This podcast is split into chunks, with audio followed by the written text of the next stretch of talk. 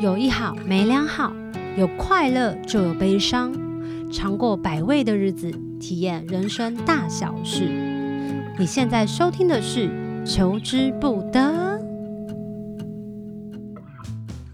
Hello，大家好，我是小球，欢迎大家收听这一集的寻星计划。我很开心，就是寻星计划在每一集都会有不同的来宾和我们分享他们自己的生命故事还有经验。那对我而言，就是因为毕竟你知道，人生自己的人呃只有一个人生， 我我没有办法去做太多的其他有的没有的事情。可是对于其他人的生命，我都还是产生非常多的好奇跟向往。所以当时邀请这些人来跟我们分享他的生命经验，这样我就会觉得，嗯，没错，生命当中还有很多不同的可能性。不知道大家有没有在小时候偷偷的在棉被里面看漫画，嗯，或者是在上课时就书桌下偷藏了一些漫画，然后看到哪里突然间被拍一下，想说哎干嘛这样啊？或者是大家有没有经历过租书店那种看漫画耗费一整天、浪费一下午的时光呢？这些画漫画藏进人的生活到底是怎样啊？我自己好想知道哦。今天邀请到获奖无数，就是拿下了台湾的金漫奖，还有日本京都国际漫画奖等多个奖项的漫画家常胜老师来到了现场，以及出版社的萧红，他也会跟我们分享关于画漫画的人生五四三。欢迎老师，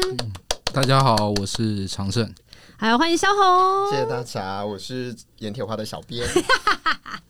我很好奇耶，老师，你当初为什么要走向全职漫画家路？因为感觉画漫画是一个要花很多很多的时间跟心力的、啊，感觉很孤独耶。我其实跟大部分的漫画家差不多，就是小时候爱画，然后很爱看，兴趣吧。所以大概从小时候就有那样子的一个梦想了，就是哦，希望我以后长大可以成为一个漫画家。可对，是那时候想象的是一个成为一个漫画家，还是想要成为是一个画画的人？然后画什么都没关系，只要可以靠画画吃饭，我就是要画下去。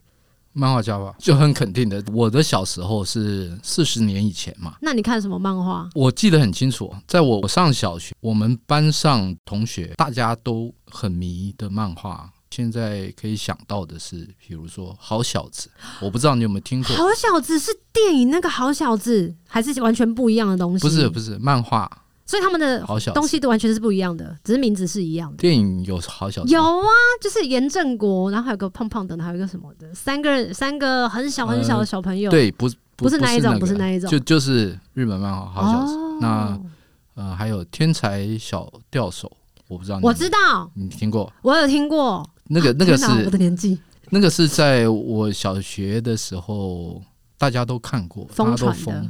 但我例外，我没有办法去追那个漫画。因为很多吗？不是比较奇特的是，那个时候我觉得大家都在看那个漫画，然后我特别对比较科幻类的比较感兴趣。最直接的可能就是像《无敌铁金刚啊》那种，哦，对科幻类的。懂，对，那因为已经四十多年前了，我已经记不大清楚那个到底那前后顺序， 就就是哦哪一哪一部作品是我先看到，或者是比较晚一点看的嗯。但是整个来说，比较多是科幻漫画。漫画撑起你的人生最初期的阶段，没想到到最后的这个人生就是新的一个契机，然后你又重新重返了漫画家这个身份，对，但我不知道为什么。不是，就是你小时候 Anyway 许下的愿望吗？你不刚不就说你小时候就想成为一个漫全职漫画家但吗？我我相信这个东西对很多人来说都是这样子，就是你是你小时候的愿望不算愿 望嘛，你真的吗？你长大了以后你就开始逐渐的慢慢忘记这个、哦这个这个梦想啊了。懂当我开始出社会以后，我更别提说画漫画了，我连看的漫画都逐渐变少了，嗯对，那也就忘记了有漫画这件事情。 ，OK 大概我工作了十五年之后，嗯在我三十多岁的时候嗯，呃，我记得没错是二零零二年嘛，嗯我突然不知道被雷打到还是怎样，就是有一天早上醒过来，我就突然想到了小时候这个成为漫画家的梦嗯，想，是对，马上去签，然后，然后我就辞呈就对，然后我就递了辞呈，就就开始去做这件事情，你大概真是这样。你的人生也 很像漫画会出现的经历耶。如果现在正在听节目的听众，应该想说。这个也太梦幻，太像漫画般的情节吧？但呃谁你会不知做了道是不15是年我是不是真的就是可能就被雷打到，还是被 诅咒，还是什么？但老是师有人要诅咒我，然后刚好就那个时候，因为很浮夸，很不不大可能的，嗯很不但切就是实际，很不 不真实。嗯呀，很很不切实际。而且 OK 而且，当这个诅咒成立了之后，我还要有勇气 去去对辞掉这份工作。对，要去所以面对。对，那我很好奇，嗯、因为你高中的时候就是读复兴美工的，那时候也是在画画呀。那为什么出了社会之后，你选择了跟漫画无关的其他工作？不能说完全无关啦，哦不，OK，跟漫画完全无关，但是跟画画本有身关是有关的，对因为我们那个时候我是踏入广告圈嘛嗯，广告公司，嗯，在我们那个年代。进入广告公司，你都必须要会画图。如果你是一个设计的话，是，因为那个时候没有电脑嘛，嗯需要会画。我们提案的时候，我们通常称那个提案的稿子，嗯我们会说它是一个色稿， ，OK，这是平面媒体。嗯哼，那如果立体媒体的话，就是像电视啦，那时候只有只有三台嘛，嗯电视的媒体，我也是会提一个稿子，我们叫它为 storyboard，做分什镜一么样，脚本，脚本，哦脚本，哦要脚本。所以你要会画图，你要会画。他会啊不会画画脚画的怎么办？广告公司里面有很多部门啊，成为一个漫画家，他要嗯怎么样维持他的收入啊？比如说，在年轻的时候，他可能刚进来了这一个他呃，梦想的产业，我离开广告公司，并不是隔天就去画漫画，我自哦己，OK 成立了一个广告工作室，利用两年的时间，广告工作室做的还不错，对，存了大概两百万吧。一杯一个积蓄这样对子，只是后来我开始画漫画之后，我没有想到那个两百万那么快就烧光了。大概在一年里面，我记得没错的话，那个时候是有房子的贷款，哦那啊也有生活我的开销我，太太刚好怀孕，是那时候是是是，对，那怀孕我太太也没有办法去上班，对所以整个这样下来，大概一年到两年的时间，工作室也需要租金嘛，对啊，对所以就积蓄很快就花完了。嗯，在这样的情况之下，你还毅然决然的跳到下一个呃，因为我也不是一个漫画家，所以隔行如隔山嘛。 ，OK，哦我初期是把我画的东西就寄到出版社，第一次寄的时候，所有出版社都都退都死，对像这种出版社的退稿，他是会给理由的嘛？通常不会，我们就是你们会就直接委，看过，然后就已读不回，没有，我们会委婉的寄回去说，就是谢谢谢你的投稿，然后就不会有任何的，比如说怎么样可以更好，也不会提醒他，或者是给他一些建议，都没有，出版社都没有。呃，我觉得要看了，是比如说像是合作过的漫画家，我们就会多少给一些建议，但是如果是完全就不认识的人，就不会。老师，那你那时候有得到任何的建议，或者是有一间出版社是那个时候很大，叫做大蓝出版社，嗯他们有回复，那我也过去谈了。哦，谈完之后，我开始要构思一个新的故事，对因为他们觉得我提案的东西不是那么适合， OK，然后我就要开始构思我一个新的故事。对，但后来再去谈的时候，他们隔天一家出版社就收掉了，倒了。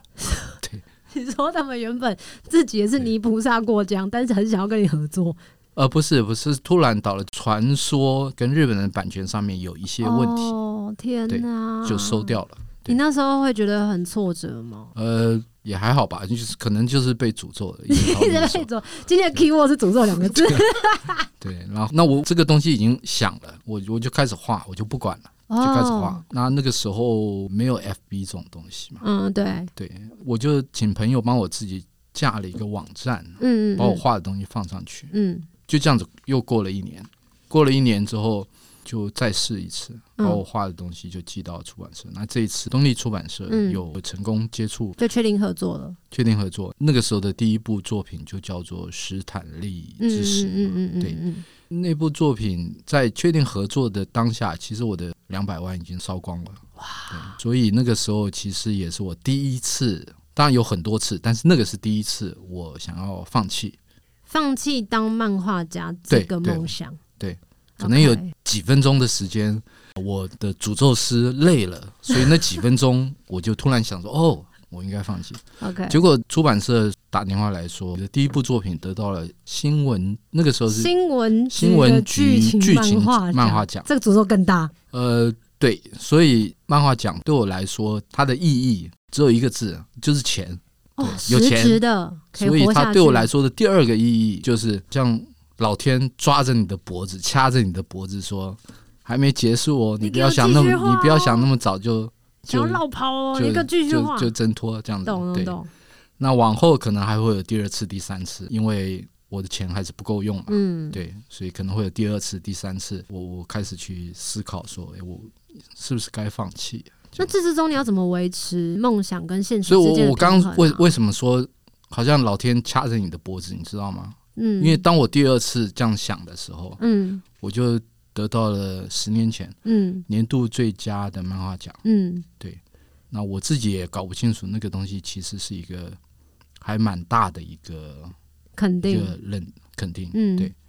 所以就是啊，就我刚刚讲的，就是老天掐着你的脖子说， 这中间有需要做一些其他的工作来维持平衡吗？有好做的 case 我就接懂。那另外一半是，其实你在漫画连载的当下，你是没有余力去，做别的事情的，对对对必对，须要很你专注地你创你来不作及，你会开天窗的。懂懂对懂对懂。连载做连载漫画这个东西，它过嗯它是怎么算？我们通常会是算稿费嘛，一张多少钱嘛？一张一哦一张张多就少是钱？我那们一页的意思。那如果你上的是一个月刊嗯杂志，嗯连载的是一个月刊，嗯也就是说你一个月要画几页这样子，差不多在三十页上下，对对，三十页上下，懂就是算稿费嘛，你一张多少钱？哦但通常我会说，我们的稿费基本上是生活费啦。嗯对嗯嗯啊，也是如拿果命有来换的，如果有单行本的是版税，是那个才叫做你的收入。OK，哦，原来是这样。那对听起来发单行本的漫画比较好啊，但是对就这是要问跟问出题版是社合作。问题是单行本的漫画，它非常的一翻两瞪眼的事情，就是你如果只卖一千本呢，你你的你的版税可能连一万都不到。哦，所那以你不是出可是一个版单行本你要画半年啊，但所以不是出版社觉得哦，他很快就卖完了一千本，或者是他半年内他卖完了一千本，那我继继续要出第二刷、第三刷，不是这种，然后再跟你谈哦。嗯你，知道漫画杂志里面就是会有可能十个作家对对对啊同对时对在对上对面对连对对载，，对，漫画杂志基本上你是收不到版税的。嗯，因为就是他没有稿办法费你刚刚说对的，那一旦你在漫画杂志上面的连载集结成册的时候，哦，那个时候他不会再给你稿费，他会给你版税，懂了，那就是要靠你你的东西卖的好或不好是差差别是很大的。懂了。对对，那趁机我想要问一下，因为小红毕竟是代表出版社，是今天才被是抓是来录音的。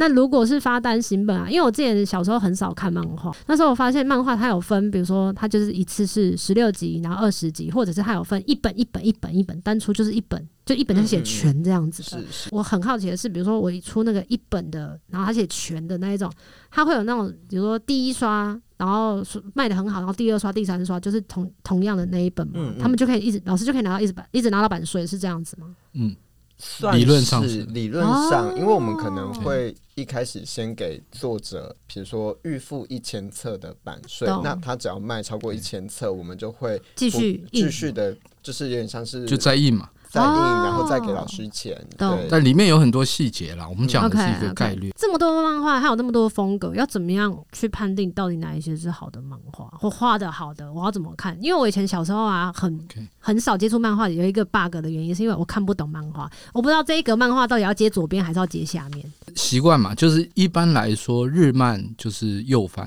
右翻页这样，就这样翻过。去。OK，那欧漫或者是美漫，嗯他们是左翻页。对，那接触过那么多的漫画，我到底要知道哪样的风格是最好的啊、艺术圈你不会把一个现代的艺术行为跟一嗯个古典的，摆在一起做比较。对你很难这样去讲。音乐圈你不会拿蓝调跟爵士嗯去做一个。嗯互相的比较嗯那漫画的世界也是也是这样子，因为漫画的世界它有太多的可能性，有嗯欧漫，有日漫，嗯有港漫，嗯对，所以如何去定义一部好的漫画作嗯品？一部好的漫画作品最重要的是有趣，有趣令观赏者能够产生兴趣的。嗯作品嗯，嗯不管是从哪一个情绪层面上去产生兴趣，就叫做有趣。你你会对它开始产生兴投趣射，所以会进入到这个故事里面对。老师刚好提到，就是漫画这个东西是用画面说故事。那如果以画风跟题材的话，老师你有觉得哪一个是更重要的吗？这个问题其实还蛮蛮大的。对蛮大的，我我、哦我会变成去可我能们要需要花开一两个辟一两个小时去开辟两个季，但是讲 去去解解释这个东西，但是基本上你把它想成你在听一个人讲故事好了。嗯当你听一个人讲故事的时候，里面会有很多很重要的事情。嗯。老师刚才其实也有提到，就是他在第一部作品的时候受到一个诅咒，他的史坦利之石就获得了新闻局的剧情漫画奖，像是老天爷给他一个掐在脖子上说：“哎、这句话，这句话不要绕跑。”这个奖项除了带给老师肯定跟认同之外，还有带来钱嘛。刚刚也有讲说，就持续下去的动力。但是这会影响你下一个作品的创作的一个迷惘嘛？就啊，我下一次是不是要以得奖为那个目的啊，或者什么？我不知道算算不算另外一个诅咒啊，就是我都那么多组，我都不听别人的，我都画自己想画的东西。对，所以你活出你自己的样子了，老师。呃，不是那么美好的事情。对，时常会会被编辑说你这个东西，现在王道是这个东西，你给我画这个东西，哦对会会有这样的状态。还是要妥协吗？我来问问出版社萧红，你你要让这么厉害的画家，然后还要妥协现在的大流行趋势，哦，我们现在都不敢请老师妥协啊， 但是嗯，好，老师说什么我们就做什么呢？ 所以老师刚刚讲的是一个比较年轻的时候的状态会遇到的吗？刚出对道的时候，刚出道刚出道的时的时候候，我觉得出版社应该觉得我这个人还蛮机车的啦。 但是刚出道的时候，我很乖，我深信隔行如隔山，所以刚出道的时候，我是不敢废话的，照着 做。老师，那你心里面会怨怼吗？虽然不敢啊废话，心里面会怨怼，会抱怨，想说哦，你都卖好老字号，还好，但是就像刚刚讲的，这个《斯坦尼之死》是我的第一部作品，所以那个比较像，我觉得那是我的黑历史。我希望啊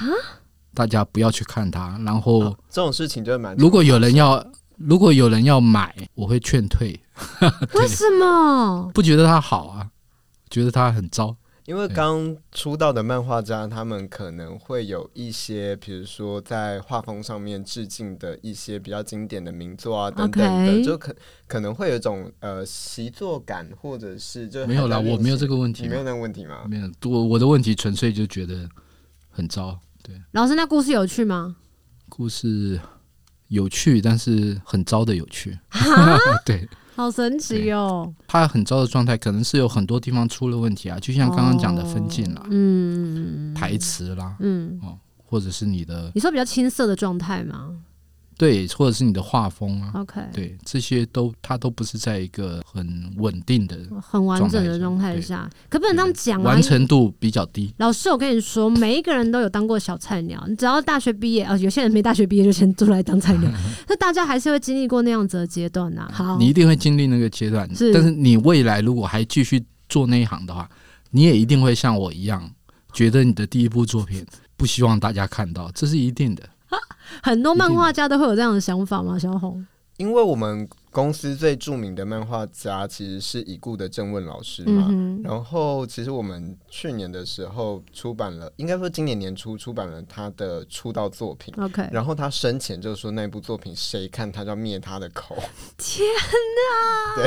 这听起来好像就是你不要再提到我初恋，我会杀死你那种状态、那种感觉。那像以前呢、电脑还不像现在就是人手一台，没有那么盛行，大部分都是手绘嘛。可是进入到电绘的阶段，老师要跟大家分享，手绘跟电绘到底差别在哪里啊？时间吗？还是什么的？我的状况比较特别一点，是我是在两千零二年开始画漫画的时候，嗯那个时候我就已经有电脑了，对电绘那了个时候我就用电脑了，是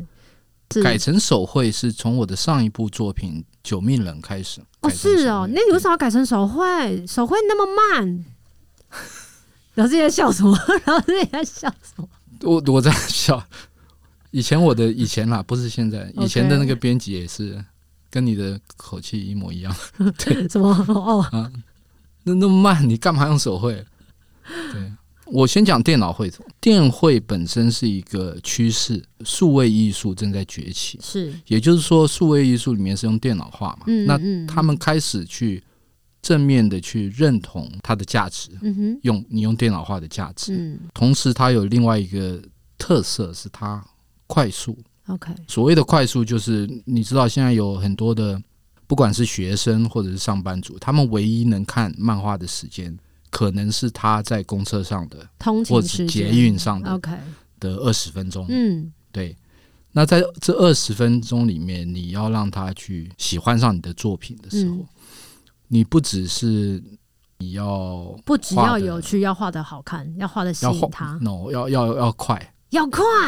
对啊。他每天只花二十分钟看，然后他今天看完了你这个月的短短的三十页，哦他明天期待要看到后面的三十页啊，整听起来像是八点档连续剧在赶拍，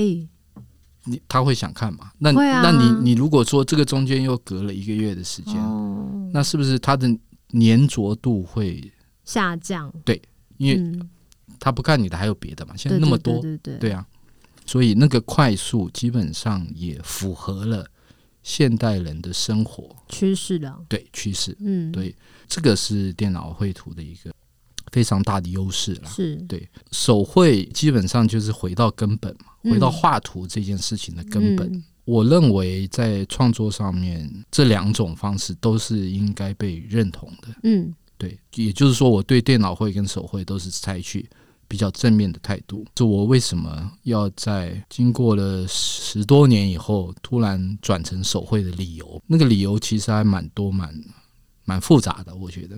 但是它最重要的关键，可能是开始就用电脑画，画到十多年之后，我认为我自己在画漫画这件事情，嗯上，它已经没有让我自己再进步的可能性。我觉得这个很难解释，因为这是非常个人的，懂，就是是觉得自己已经没有办法靠电脑绘图来得到更多的进步的空间，是还是说应该说是个人追求的某些部分蛮像的耶，只能以懂。手绘来达到？我觉得我可对以理解，因哦为，太棒了！就是当我们一般来说，就好像在很快很的进步，大家都在追求一个速度感的情况之下，其实有时候手真的是握了一支笔，然后开始画的时候，我觉得那个很单纯，可是很直接的力对啊量，就是没有回办法到被一个换的原本基很原始的，很原始的对状态对去，对对对对对对对对去对去诠释漫画这件事情。对，基本上经过的过程是从草稿、是描图桌去把草稿再描一遍，嗯铅笔稿嗯描完铅笔稿以后再上墨线，嗯上完墨线以后，最后还要到电脑里面去上网点灰阶，这整个过程下来，呃，是电脑会的三倍的时间。从我上一部《九命人》这部作品，我开始用手绘。基本上我的时间是完全不够用。对于一开始的这个练习，我没有那么坚持。一旦时间我看到，即使我不睡觉也来不及的时候，我马上再把它全部丢到电脑去。嗯让我的东西能够 on schedule 来嗯跟读者见面。对，嗯，讲到 on schedule，其实，在录音还没开始的时候，萧红有提到，就是老师是一个非常自律跟 非常不会脱稿，完全就是在摊运的时候出现作品的人。好奇问一下萧红，是所有的漫画家都有拖延症吗？ 呃，九十趴应该都会有。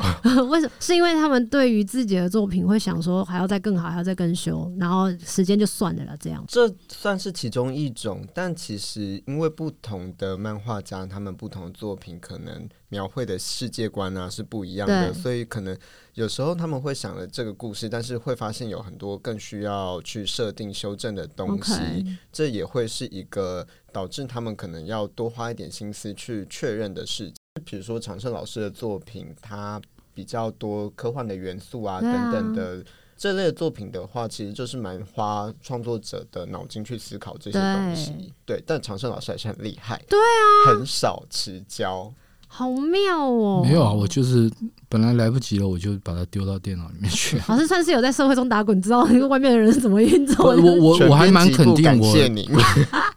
我还蛮肯定我用电脑画蛮快的。 因为《铁花》是去年十二月就发行的，可是我自己是，你知道我们在商录音的时候啊，旁边会有一个书柜，然后有一次我就在翻阅漫画的时候，我想说，哇塞，这个荧光粉红色的封面也有够掐牙的，好想看它到底是什么东西，而 且它是一个那个京剧的妆容，一个女生这样子，然后想说这到底是什么啊？但是因为我真的很少在看漫画，那因为我本身是很喜欢看文字类的书籍，所以我就这样累积着，想说那之后再去翻。那有一次我朋友就来我家，我就说：“哎，把你看一下这个盐铁花好了，然后看起来 好看的话，你再跟我讲。”我那时候是心里抱持着这样的态度的，然后他就很快的翻完，他说：“哎、超好看的、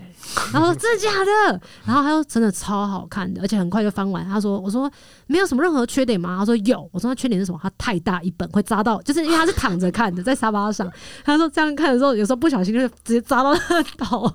然后我那时候就花了一个时间，然后就想说，那我来看到底有多好看。就没想到，诶你知道不翻阅，你就真的不知道那个漫画到底有多好看。一翻开就是很上瘾之外啊，那个紧凑的情情节会让你一直翻、一直翻、一直翻，然后翻下去。因为它其实里面包含了。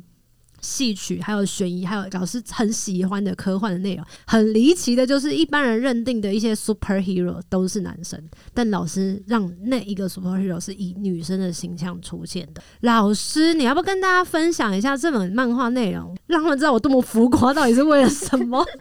好，先呃，谢 谢你的喜谢欢，谢我同学，谢谢也我也谢谢朋你友同学的喜欢。 所以，如果要我用一句话来解释这部作品的话，它就是一个京剧女伶成为超级英雄的的故故事。事。对，在前面的十多页里面，它算是一个非常短的一个前导，嗯，一场网络直播的杀人事件。件，杀人的人，她是一个画着京剧妆容的一个嗯女生。那从这个前导之后，才开始真正进入故事。故事开始，我先让时间回到距今现在的三十年前，嗯呃，发生了一个社会新闻：严家京剧团的所有团员通通被杀了，它是一个灭门惨案。但是有一个有一个幸存者，是一个十五岁的小女生。嗯这个人她叫做盐铁花，嗯，很离奇的是，这十五岁的盐铁花，他就承认了杀了全他家，自己杀了全家。他被关了二十年之后，在监狱里面嗯死掉了。嗯时间回到现代的时候，我们在直播杀人事件里面嗯，就看到了盐铁花，而且他在杀了长人，生啊不老的药出现在他杀了人之后，直播网络直播里面他的年纪对是当时三十年前的年纪，大家就很惊吓，就觉得干你是。啊对不起，说了脏话老。老师，我是不会剪接的哟。老师，刚刚那个很真实，我觉得很棒。干。 这个已经死掉的盐铁花回来了。对，对，那究竟这个人他是亡灵，还是没有死，但是根本就不会变老的盐铁花？嗯那大我家们就可以去看。大大家去第一集请大家从这个书里面就可以一探究竟。嗯对。萧红，你那时候看了这一本漫画，你第一个心情是什么？也是感人的， 也是这个脏话震吗？ 撼，因为我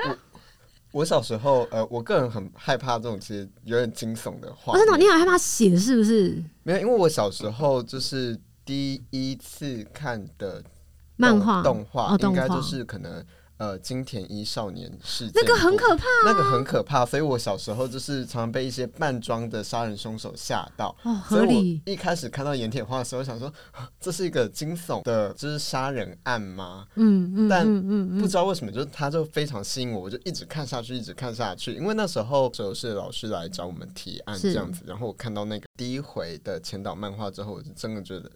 爱不释手，然后我就这个情绪勒索我们总编辑说：“这个你一定要出，你一定要出，我拜托你。”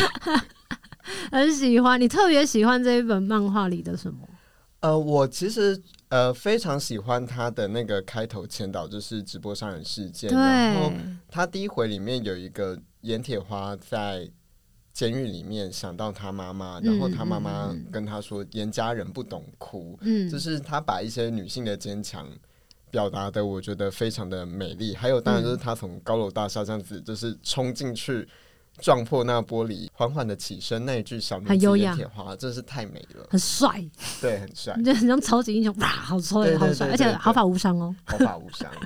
那时候我看的时候也是翻了第一页，然后说：“哇塞，这个直播杀人事件也太帅！”刚刚萧红讲的时候，我其实超想问他，我说：“是不是因为出了社会，发现就是社会其实是压力很大，我们必须要看这样类型的漫画，然后再让我们舒压，让我们消化。”老师，你当初画漫画的时候，身边的人知道你要画这部漫画，有没有那边跟你一些动意见啊、西意见啊？记得那个时候有跟我的家人、漫画家好朋友，嗯我有说给他们听，他们觉得能够看到这个电子的能量跟它未来的可能性。所以那听起来你身边的朋友对你超好的欸、去年十二月发行了《盐铁花》第一集，在十几天之后，大家就可以看到第二集，所以大家可以在这几天去找《盐铁花》第一集看。很好奇，老师那么多的超级英雄，你为什么要画女生？必须坦白说，我每一次都没有把这个问题回答的很好。我们有很长很长的一段时间，嗯，女性一直是跟柔弱画上等号。哦，懂对不对了，二十年以前的电影，女性为主角的电影不多嘛，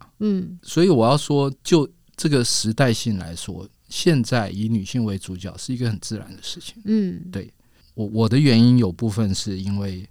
在故事张力跟嗯冲突性，嗯甚至是神秘感 OK 上面是有加分的。也有可能刚刚想讲的那些都是借口，除此之外，我唯一最大的原因可能就是我爱嘛。对对，爱女生对，啊所以所以你你刚刚说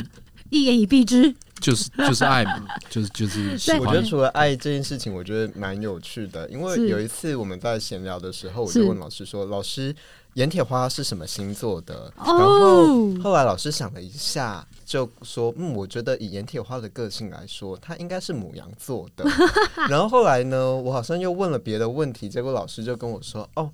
呃，老师的太太也是母羊座的，老师哦你是不是、哦很容易的潜移默化地把自己身边爱的人，然后加在自己很梦想的作品里头，想要不让解释大家知道，我们不解释啊了，好不好？这是 男男性自己的浪漫，师母记得要听这 一集哦。记得要转发给他。那所以说，在生活当中找到练习或者是搜集素材的方式会是什么啊？个人我一直认为创作靠的就是练习，一个创造的练习。嗯我会说，它进阶的方法嗯就是你把这个练习成为你的习惯的一部分。嗯创作这件事情，是它可以被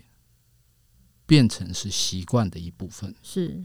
一旦你养成习惯了之后，你的脑袋是不停的在运作的。对你你。那对如果讲的习惯，有老师你有坏习惯吗？我不知道，我我坏习惯应该很多，可能要问我老婆。哦，真的哦，那我们今天没有办法请到他，好可惜、哦。那么让萧红 就是讲一我下我有没代有什么讲坏习惯代讲，你你可你以讲认没识有的关系老师对讲两个坏习我惯，出去再揍你。这个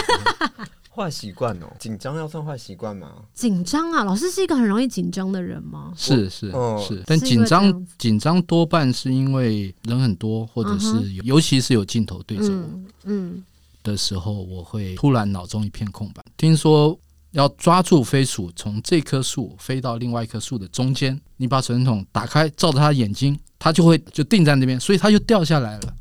你知道我就是那个飞鼠。如果我看到摄影机的话，啊，那第二个呢？太准时也是个缺点。你知道为吗什 么？呃，上个礼拜老师问我说啊，他第三集的第一回想用某一个梗，这样合不合适？嗯，然后我就整个想想说，您现在不是应该要休息一下吗？不是应该就是等新书出版吗？怎么又在工作了呢？就是因为我以为这应该是休息的时间，哦然后我就他还停不跟下来啦，我还跟我们总编辑说、啊，这样子是不是有点奇怪、啊？ 还是我很奇怪？我跟你们讲，老师，我们今天感谢你来跟我们分享，就是所谓的漫画家的生活，还有一个追逐是梦想的故事，还有十二月一号我们会发行的第二集的盐铁画。那大家趁这段时间赶快去找第一集来看。最后，老师有没有想要跟读者说些什么话，或者是跟 Podcast 的听众们说些什么？是我非常谢谢小球能够，还有你的同学能够喜欢喜真的很喜好看哦，欢喜欢《盐铁花》这部作品，我嗯觉得非常荣幸。那我们在二零二零年的时候，我们出版了第一集，是十二月一号十二月一号《盐铁花》第二集。没错，那二零二二年，同样只在十二月，我们会出版第三集。很努力的画到现在，也希望大家能够多多支持。我觉得等到明年有点心脏有点快快无力了，就觉得天啊哪也太久了吧。但是可以知道，就是美化一本漫画中间真的要花上好多好多的时间跟心力，而且这段时间老师也要生活、啊。各位同学，不要这样逼他好不好？好，一直用画笔创造世界的人，其实对我来说总是有一些幻想，有一些憧憬。今天我自己真的觉得是一个收获满满的。那也希望所有听 podcast 的听众，你们也会跟我一样相同的拥有同感。那回到初中啊，其实老师今天就算他没有这么仔细的提到他的人生到底是怎么样经过的，但是在一些转折点的时候，大家一定都可以听见，就是哦，原来我们每一个人都应该要被诅咒，才有办法去做自己喜欢的事情。每一个人都要成为一闪闪发亮的星星，就是因为你真的在做自己热爱的事。那热爱的事不代表它是一个顺利的事情，然后它也是需要花很多的时间跟经验，还有去练习、去搜集、去生活换来的。虽然我们没有办法体验每一个人的人生，但是今天透过了老师的人生、长山老师的人生，然后还有萧红的萧红短暂的分享， 让我们看见，也可以让我们理解，其实每一个人都有很多的不同的可能性，每一个人都是自己世界的超级英雄。不管你是男生是女生，这本《燕天花》相信一定会给你很多的力量。如果你现在非常的压抑，麻烦你赶快翻开第一页，你就会觉得哇塞，我要看下去。未来还有很多的不同的可能性等着我们去开展。感谢大家的收听，如果大家喜欢求之不得的节目，欢迎按下订阅，还有上 Apple Podcast 留言加上五颗星。如果你买盐铁号，同时有一些零钱，也欢迎可以赞助到求之不得，给我实际的支持，请我喝喝饮料。求之不得，我们下次见。再次谢谢长山老师，谢谢，嗯谢谢萧红，谢谢小秋，谢谢哦我们下次见，拜拜，拜拜拜拜。有一好无两好，胡老瓜嘛会老暖。没尝过百味的日子，至少有体验一些事。如果有什么过不去的事，别太计较，求之不得。我们下次见。